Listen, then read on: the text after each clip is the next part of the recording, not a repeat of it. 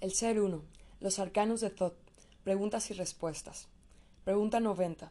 ¿Conocemos a algunos seres que vivieron en la Tierra y ahora son guardianes? El planeta Tierra conoce a Cristo el Redentor, energía pensamiento muy antigua y de gran elevación, perteneciente a la dimensión perfecta. Él ayudó a través de sus enseñanzas a elevar al planeta Tierra, para que los hombres pudiesen entrar a la tercera zona y al tercer centro energético. Los ayudó a pasar de hombres a humanos. Cuando nos referimos a Cristo, no estamos hablando de la religión cristiana, no nos confundamos. Tal vez los fundamentos sean parecidos, mas no son iguales. Cristo se comunicó a través de la telepatía con un gran mensajero llamado Joshua Emanuel, quien recibió el conocimiento universal y, al hacerlo, se convirtió en un avatar, marcando la era de Pisces, Joshua Emanuel diseminó el conocimiento de amor. Hoy él se encuentra en la ciudad interna como uno de los guardianes del planeta. El planeta Tierra se prepara para entrar en un nuevo ciclo llamado Era de Acuario. Será representado por un nuevo transmisor llamado Abigail. Este les traerá el conocimiento, año 2800, para enseñarles las verdades universales. Al hacerlo, quebrará viejos conceptos fantasiosos y obsoletos, donde se apoyan muchas creencias que lo único que han hecho es confundir más al hombre y a sus energías pensamientos. Todos aquellos que reciben el conocimiento a través de la telepatía, mediunidad, psicografía, etc., son aquellos profetas que están preparando a los seres para la llegada del nuevo conocimiento. Son los anunciadores de los cambios que se avecinan, ellos romperán con los esquemas establecidos y renovarán las energías pensamientos con ideas transformadoras, nuevas y actualizadas. 91. ¿Todos los que elevan irán a la ciudad interna? Todos deberán pasar por ella, solo que en diferentes etapas. Los procesos son cualitativos, por eso no todos se elevarán en el mismo momento. Para pasar a otros planos y realidades, el ser tendrá que trabajar los grados que le corresponden dentro de su propia realidad y planeta, incluso la ciudad interna, para después pasar a otros planos donde tendrá que desarrollar su evolución y elevación. 92. ¿Cuántos centros energéticos y zonas tenemos que desarrollar para pertenecer a la ciudad interna? Tendrán que desarrollar la cuarta y quinta zona y el cuarto y quinto centro para poder ingresar a la ciudad interna. Antes del avatar Joshua Emanuel, hubo muchos profetas mensajeros de Occidente y Oriente que se comunicaron telepáticamente con las dimensiones superiores. Se presentaron con diferentes nombres, pero siempre fueron el mismo. Estos profetas anunciaron la llegada del Hijo de Dios, la psiquis alma, que transformaría al hombre y traerá la paz y el amor. Las enseñanzas recibidas de estos profetas acompañan hasta hoy los fundamentos religiosos del Oriente y Occidente. Ellos dieron la oportunidad a los seres pensamientos del planeta de convertirse de hombres en humanos, los ayudaron a comprender y distinguir el bien del mal, a conocer los valores, virtudes, la moral y la ética. Con el conocimiento de estos mensajeros, los hombres aprendieron también a educar las emociones y sentimientos que pertenecen al alma, psiquis. Ellos prepararon el terreno para el cultivo, movieron la tierra, la abonaron, hicieron los surcos y le dieron el agua de la vida, sembraron la energía positiva en el alma del hombre, la cual estaba endurecida, sin creencias y sin amor, Abigail es el Padre, la mente espíritu. Él bajará de la dimensión etérea, conocimiento, y les enseñará que, analizando las emociones y elevándolas a sentimientos profundos de su ser, se estarán preparando a formar el espíritu. Es la mente que se expresará con el conocimiento de causa y efecto, con conciencia y responsabilidad de existencia. Tal vez ustedes crean que todo el esfuerzo realizado hasta ahora en el planeta Tierra no ha dado un resultado positivo. Nosotros les decimos que sí lo ha dado. Recuerden lo que dijo un gran sembrador, que en una siembra muchas veces las semillas se pierden, otras se las comen los pájaros, otras caen en tierra dura, y hay aquellas que cayeron en tierra fértil. Por estas últimas, nosotros consideramos que la siembra de Cristo dio un resultado positivo. Cuando entren a la alineación de siete mil años, entonces estarán preparados para ser cosechados. El próximo transmisor les traerá el conocimiento universal, porque él será la sabiduría, su nombre es Abigail, que significa Padre. Si antes llegó el Hijo, ahora ustedes recibirán al Padre, o sea, a la mente universal. Trabajarán con el lado derecho del cerebro, o sea, la mente. Abigail llegará al planeta Tierra en el año 2800. Será anunciado y esperado por todos aquellos que trabajaron su energía pensamiento. Abigail, al igual que Cristo, se comunicará con muchos seres, los cuales se transformarán en los profetas mensajeros y, por último, en grandes avatares del futuro. El conocimiento transmitido se convertirá en la creencia del hombre humano. Después de Abigail, habrá tres transmisores más, los cuales trabajarán el entendimiento, la palabra y la trascendencia. El hombre se convertirá en humano, después en ser y por último en ser cósmico. Estos tres últimos pasos los desarrollará en la ciudad interna, dado que el planeta externo no podrá ofrecerle lo necesario para su desenvolvimiento energético espiritual. 93. ¿Cuáles son los centros energéticos del planeta Tierra? Así como el hombre tiene sus chakras y zonas, el planeta Tierra también, y estos son las zonas. Zona 1, África, países árabes. Zona 2, Asia, Groenlandia y Alaska. Zona 3, América del Sur y América Central. Zona 4, América del Norte, Australia. Zona 5, Europa. Zona 6, Dinamarca, Suecia, Escandinavia. Noruega. Finlandia. Zona 7, Polos Norte y Sur. Zona 8, Ciudad Interna del Sur. Zona 9, Ciudad Interna del Norte. Los centros energéticos. Centro 1, África. Centro 2, Brasil. Centro 3, Estados Unidos, Canadá. Centro 4, México, Guatemala, Honduras, República Dominicana. Centro 5, Perú. Centro 6, el Tíbet. Centro 7, Polos Norte y Sur. Centro 8, Ciudad Interna del Sur. Centro 9, Ciudad Interna del Norte. Los chakras son extensos, muchas veces abarcan varios lugares al mismo tiempo. Conforme la energía se eleva, pueden cambiar de lugar, dado a que el planeta tiene los movimientos de rotación y traslación. El planeta Tierra está entrando en el centro del plexo solar, Acuario, número 4, y avanza al número 5. Ambos se encuentran casi en la misma graduación. 94. ¿Qué significa la era de Acuario? La era de Acuario simboliza la solidaridad, confraternidad, cooperación, desapego, unión y trabajo en conjunto. Sus regentes son Saturno y Urano, se representa con la noble aparición de un hombre humano realizado con los trazos de un viejo anciano. Es un signo de aire con resonancias de agua, que sacia la sed del alma. El mundo de Acuario indica afinidades elevadas, que hacen a los seres convivir en plena esfera universal. Es el despojamiento que libera las fuerzas espirituales para la superación y esta es fluida, leve, etérea, volátil, transparente y angelical es el desapego y la serenidad, unido al altruismo y el sentido de la amistad y dedicación social. Es también progreso, emancipación, libertad y aventura. Una vez trabajadas las tres primeras zonas, el ser se estará preparando para continuar su camino y entrando a la cuarta, que pertenece al signo Acuario. Luego pasará a los otros, que son Capricornio, Sagitario, Escorpión, Libra y Virgo. Con los dos últimos, el ser habrá conseguido el equilibrio, las dos fuerzas antagónicas del universo igualan sus contrastes. Es la neutralización de las fuerzas contrarias, es el refinamiento de la justicia y de la verdad, es el equilibrio del universo corporal y espiritual, entre la tierra y el cielo, es el retorno a la unidad, a la manifestación universal. Diccionario de símbolos, Jean Chevalier y Alan Gibrandt. 95. ¿Cuál es la relación de nuestros centros energéticos con la energía materia y la energía pensamiento? El hombre planeta Tierra posee nueve centros energéticos distribuidos en su universo materia, al igual que las nueve zonas que se encuentran en su cerebro. Cada centro y zona realizan un trabajo determinado, y esas lo inducen a comportamientos que se abocan en la expresión interna y externa de su vida. Dependiendo de la influencia que ellos ejercen sobre él, la energía materia y la energía pensamiento se moldearán de acuerdo con ella.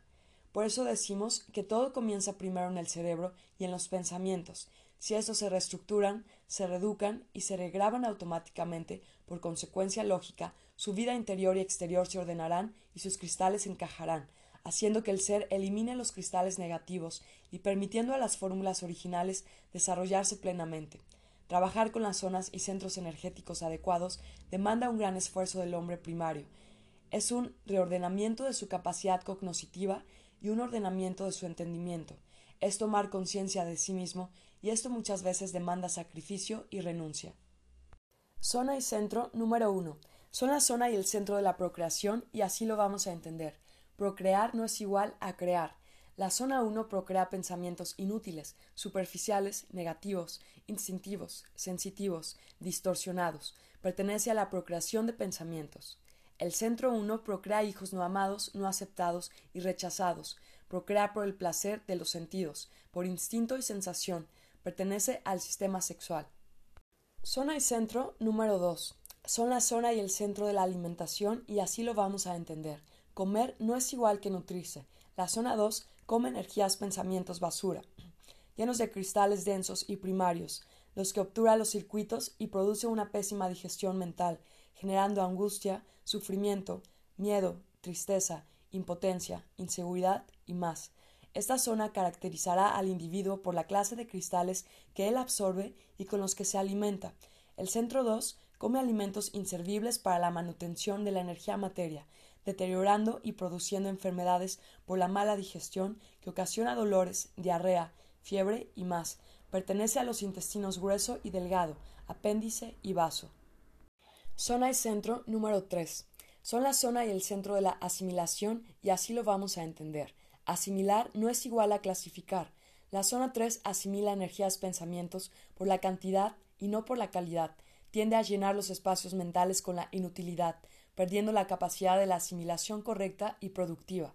En pocas palabras, su vida engorda proyectos fantasiosos e irreales. Su cerebro aparentemente está en su máxima capacidad y sin embargo el vacío se apodera de él. Esta zona pertenece a la satisfacción, plenitud, armonía, paz y tranquilidad, siempre y cuando funcione positivamente. Si es negativa, será todo lo contrario. El centro 3 asimila toda la cantidad que puede, no sabe ni está en condiciones de escoger y clasificar. Su felicidad radica en poseer, y al hacerlo llena todos los espacios disponibles. La gula lo domina. Él es goloso de todo lo que le proporciona placer de los sentidos. De esta manera pierde el equilibrio de la asimilación. Este centro pertenece al estómago, hígado, vesícula biliar, esófago, boca, dientes. Zona y centro número 4. Son la zona y el centro de la capacidad y así lo vamos a entender. Capacidad no es igual que captación. La zona 4 se capacita de creer que posee el conocimiento de la realidad de su vida. Será el más ignorante de su propia expresión. Su cerebro trabajará elaborando todo un conocimiento absurdo, procreando y emanando de su fantasía, mas él, con su inteligencia construida, se sentirá el más capaz de todos los hombres. Su vida gira en torno a las normas de una sociedad moralista. Tiene el conocimiento de vivir según los esquemas establecidos y hace todo lo posible por cumplir esas normas, a pesar de que muchas veces son absurdas, obsoletas y están fuera de lugar. Su vida está expresada por las emociones y sentimentalismos alterados de una vida esquemática, rígida, obediente y sin cuestionamiento. Esta zona pertenece a las emociones, sentimientos, pasiones, virtudes, normas, moral, ética, religión, creencias, sanidad, responsabilidad. Este centro pertenece al sistema circulatorio, corazón, vasos, venas, arterias, glóbulos rojos y blancos, sistema linfático, metabolismo, sistema óseo. Zona y centro número 5. Son la zona y el centro de la realización y así lo vamos a entender. Realización no es igual a conocimiento.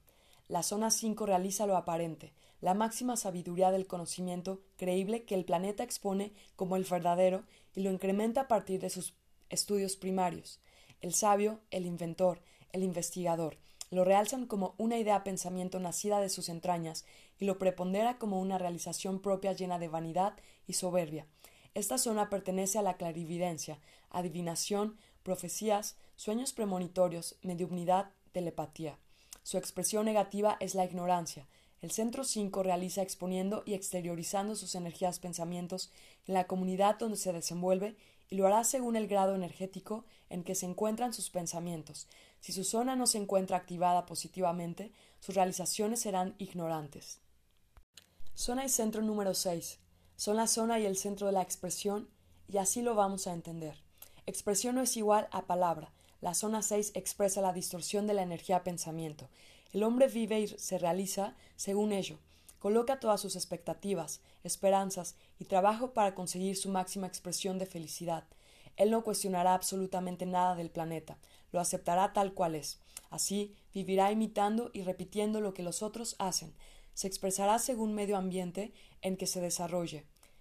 Esta zona pertenece al amor, las virtudes, la compasión, la humanidad, el respeto, la convivencia, la donación, y en su forma negativa será la calumnia el abuso a la buena fe, la dominación, el poder, la amenaza. El centro 6 expresa con convicción la realidad, fantasía y se expresa de acuerdo con ella. La distorsión comienza con los sentidos, y si estos son irreales, entonces su vida será igual. Este centro pertenece al sistema respiratorio, lengua, manos, sentidos, pies. Zona y centro número 7. Son la zona y el centro de la grabación y así lo vamos a entender. Grabación es igual a definición. La zona 7 graba la energía pensamiento. No define la grabación, no la puede clasificar. Se pierde en divagaciones y en fantasías, y esto lo conduce a una vida insegura y llena de tropiezos. La glándula pituitaria estudia los cristales, y al no poderlos descifrar porque son indefinidos, no los puede mandar a la glándula rima. Entonces, los rechaza y los manda al sistema nervioso. Al estar estos cristales indefinidos, enfermarán al sistema, cargándolo de energía pesada y densa. Esta zona pertenece a la seguridad, la competencia, el carácter, la personalidad, la constancia, la voluntad, la memoria, la definición. El centro 7 perderá el rumbo de su existencia. Su vida no está definida, y al no estarlo, el equilibrio es inexistente. Las energías pensamientos de ese hombre acaban siendo presa fácil de otros que se adueñarán de su vida, dominándolo y esclavizándolo. Este centro pertenece al sistema nervioso, glándulas y masa encefálica. Zonas y centros número 8 y 9. Es la zona y el centro de la competitividad y así lo vamos a entender. Competitividad no es igual a la realidad. Las zonas 8 y 9 compiten por sobresalir, por la fama, pensando que así serán eternos. La energía pensamiento sobrecarga al cerebro con un sinfín de fantasías que conducen al hombre a una realidad. Él está seguro de que esa realización es lo correcto, es una vida bizarra, de visión contraria e irreal. Estas zonas pertenecen a la belleza, la armonía, las texturas, los conceptos, la realidad. Los centros 8 y 9 se comportarán igual. Es el mundo de la superficialidad, la apariencia, disimulo, hipocresía y comportamiento esquematizado. El hombre está perdido. Para salvarlo es necesario romper las estructuras básicas y recomenzar una grabación correcta. Estos centros pertenecen a la piel, el tamaño, el cabello, la forma, la figura, el comportamiento. Todas estas zonas y centros, usados correctamente, permitirán al hombre elevarse. Si son usados sin elevación y solo con evolución, entonces servirán para la materia y allí quedarán. 96. ¿Cuáles son las zonas y los centros del universo? El planeta Tierra pertenece a la Confederación Cósmica de Orión. Este protege al planeta y muchos más que se encuentran en los grados densos del hemisferio sur. Así como nosotros estamos formados por cabezales y terminales, así el universo divide su cuerpo material. Orión sería comparado al cabezal, y su cuerpo material estaría formado por constelación, sistemas, galaxias, planetas, soles y estrellas. Zona y centro 1. Dimensiones de creatividad. Planetas en formación. Zona y centro número 2. Dimensiones inferiores. Planetas incipientes que se están definiendo, alimentándose del universo para fortalecerse, atrayendo meteoros, cometas y fragmentos que se encuentran fluctuando. Zona y centro número 3. Dimensiones primarias. Planetas que ya están formados y bien alimentados. La vida comienza a proliferar. Los reinos mineral y vegetal se desarrollan son consideradas las estrellas de la Vía Láctea y planetas que se encuentran dentro de galaxias y sistemas. Zona y centro número 4. Dimensiones secundarias. Planetas que ya se encuentran unidos y que se formaron en órganos como galaxias. Zona y centro número 5. Dimensiones regulares. Galaxias unidas que se formaron en sistemas. Se les conoce como cúmulos globulares. Zona y centro número 6. Dimensiones perfectas agrupación de sistemas que se convirtieron en constelaciones. Zonas y centros número 7, 8 y 9. Dimensiones etérea, divina y sublime. Otras realidades. Las zonas y centros de estas realidades se encuentran más allá de lo que ustedes llaman universo. Hemos generalizado para que lo puedan comprender. Hay universos tan lejanos que serán inalcanzables para el entendimiento primario. 97. ¿Cómo Abigail se comunicará con los profetas? En principio tenemos que saber quién es Abigail. Al igual que Cristo, Él es la recopilación de miles de millones de energías pensamientos que salen de los mundos superiores en forma de ideas, semen, e inundan el universo. Estas energías, ideas, tienen un alto contenido de sabiduría. Cuando son emanadas por los mundos superiores, llegan a lo más recóndito del universo, buscando glándulas pineales, óvulos, para poder concebir hijos pensamientos elevados, esos encarnarán en los hombres, para que ellos puedan transmitir el conocimiento universal de esas ideas. El ser que despierta y activa la glándula pineal formando su antena, su cordón umbilical, se unirá a la vibración cósmica de estas energías ideas, creando con ello en sus mentes los grandes pensamientos geniales, que se diseminarán en el universo a través de la palabra, alimentando a las otras energías pensamientos del planeta. Los profetas que se unen a la vibración universal captarán y transmitirán el conocimiento universal, dependiendo del entendimiento, modo y época en que viven. Cada acercamiento de los mundos inferiores con las realidades superiores y el principio único trae como resultado el crecimiento energético de planetas, galaxias, sistemas y constelaciones. Esta sabiduría será entendida según la evolución y elevación en que se encuentren. A diferencia de Cristo, Abigail no será representado por un solo ser. Esta energía de sabiduría será captada por millones de seres que se habrán elevado y que la esparcirán por todos los rincones del planeta, convirtiéndola en la creencia del futuro. Los profetas mensajeros se encargarán de anunciarlo y de preparar el terreno. Son los labradores, que limpiarán la tierra de toda hierba dañina, la regarán con la palabra, la abonarán con el ejemplo, la surcarán con el orden y la dejarán preparada para cuando el sembrador Abigail llegue. Ellos lo ayudarán en el quehacer universal y trabajarán humildemente con su conocimiento, entendimiento y amor. Cuando el trabajo esté concluido esperarán los resultados y una vez obtenidos continuarán su camino. Ellos son los mensajeros y como tales su trabajo es eterno. La sabiduría de Abigail será captada de muchas maneras, telepáticamente, por la mediunidad, a través de sueños, por la psicografía o por contactos inmediatos. Infinitas formas de comunicación harán de los mensajeros los portadores de grandes mudanzas. Grandes cambios surgirán. El planeta Tierra se prepara para la cosecha que Cristo sembró. El hombre deberá arrancar la mala hierba que creció y lo envolvió, impidiéndole el desarrollo energético. La tierra de sus corazones será abonada y regada con los cristales grabados, conocimiento, y con el agua de la vida, entendimiento, para que crezcan las flores más maravillosas del universo, el amor. 98. ¿Cómo será el trabajo de los mensajeros profetas? Primero tenemos que definir quién es un mensajero. Los seres que colonizaron al planeta Tierra jamás imaginaron que se distorsionarían. El desarrollo de la colonización debía proyectarse según lo establecido e investigado.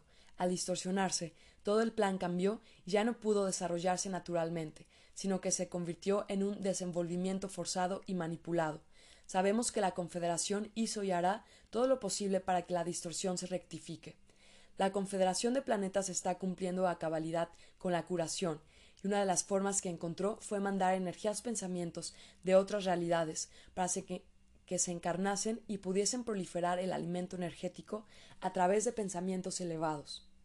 Así surgieron los mensajeros en el universo, son considerados los glóbulos blancos, los leucocitos y el antibiótico que cura las energías negativas y las transmuta en positivas. Son voluntarios que deben descender a las realidades densas para trabajar la distorsión de los pensamientos, o sea, transformarlos de dentro hacia afuera.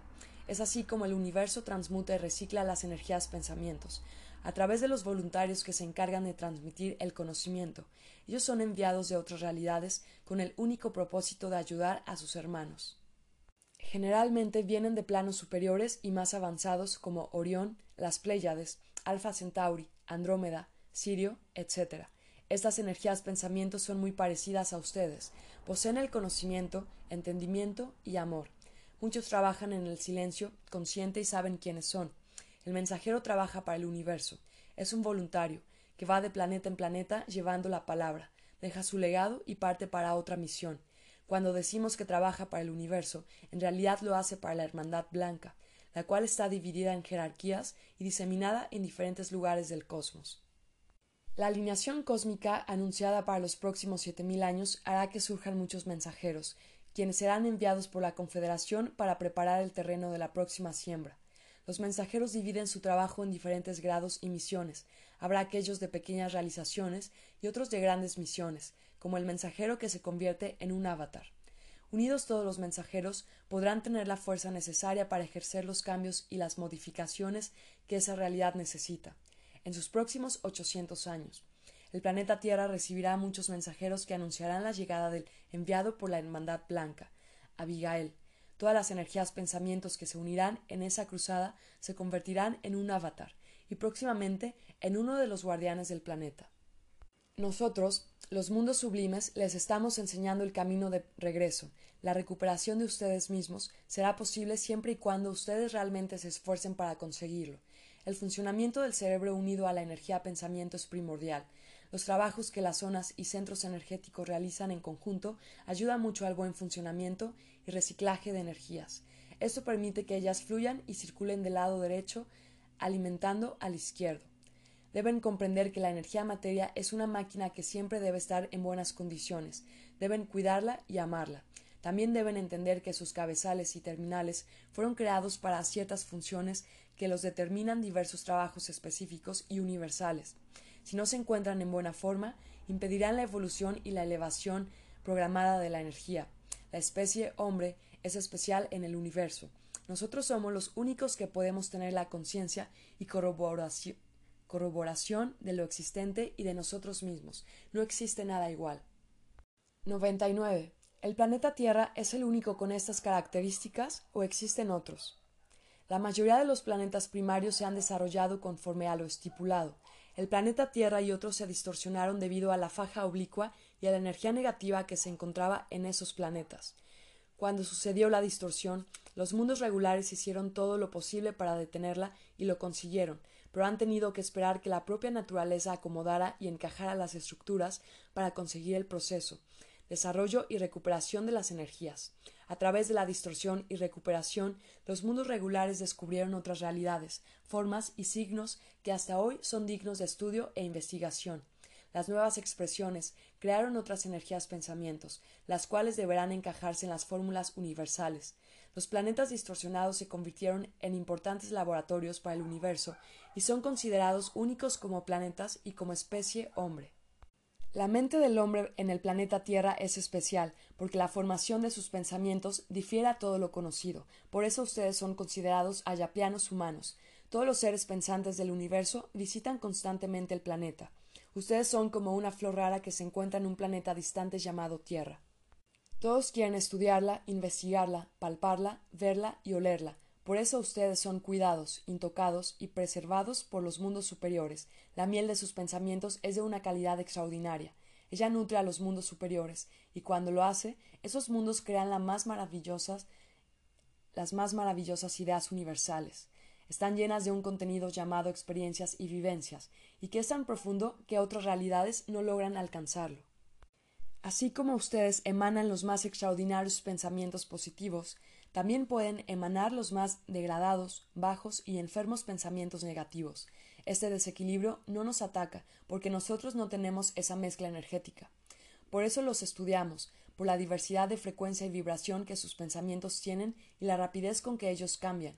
Por eso les decimos que ustedes son laboratorios, porque la energía se mezcla y se combina tantas veces que ni nosotros sabemos el resultado total de estos experimentos. Podemos percibirlo a través de la causa y el efecto o tener un resultado aproximado, mas nunca final. Siempre nos están sorprendiendo. Cuando pensamos que todo está resuelto y entendido, nos encontramos con nuevas respuestas. Así, pues, continuamos estudiándolos, porque ustedes son impredecibles. La diferencia de ustedes con nosotros es la energía pensamiento, no en la composición ni en los elementos que son iguales, es en el contenido. Cuando las energías se distorsionaron, la energía pensamiento del planeta Tierra no se correlacionó ni siguió la continuidad del pensamiento universal. Esta energía formó su propio esquema, adaptándose a su necesidad de vida y expresión. Podemos encontrar necesidades que para ustedes son importantes y para otros planetas son totalmente innecesarias. Ustedes son impulsados por necesidades de placer y posesión, cosas que en otras realidades ni saben que existen. Por eso ustedes son tan especiales. Sus energías pensamientos son una maraña de energías cristales que necesitan ordenarse, clasificarse y determinarse para poder activar los circuitos y comenzar a trabajar normalmente. Este es nuestro trabajo, enseñarles el orden para que la energía fluya y se adapte a su naturaleza compleja e interesante.